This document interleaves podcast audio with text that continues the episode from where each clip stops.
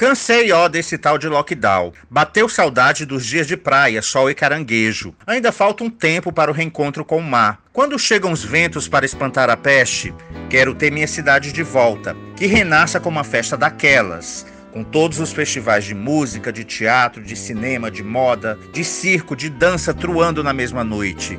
O Radiacho. Imagine acordar e correr para ver o mar e um campeonato de surf ou kite. Coronavírus na água? Nada resiste à força das ondas da Praia do Futuro.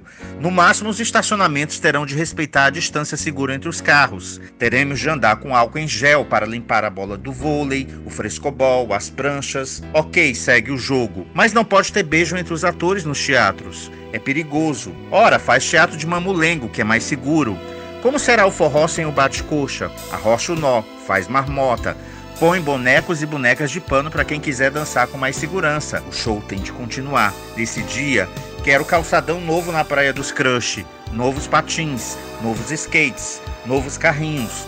O dragão tem de voltar a ser um caldeirão vivo de tudo que somos. No centro, vou dar um pulo no Museu do Ceará. Preciso matar a saudade do bode ioiô. E a nova Praça José de Alencar? E a nova Praça do Ferreira?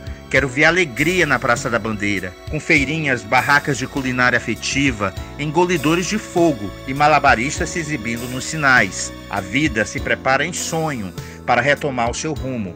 Quando esse momento chegar, não podemos ter medo de voltar a ocupar as ruas, nem ser relapsos com a própria saúde e a do próximo. O novo normal vai impor cuidados, sacrifícios, adaptações.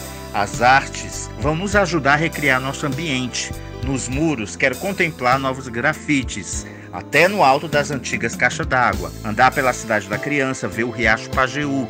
Sinto falta de perambular pelo centro. Na Vila do Mar, não vejo a hora de ver jangada chegar na praia e comprar o peixe fresco, ver a agilidade da peixeira limpando o almoço. Imaginar como será minha fortaleza depois desse tal de lockdown faz o tempo passar. O tédio de hoje um dia vai virar êxtase. Sérgio Ripado para a Rádio Verdes Mares.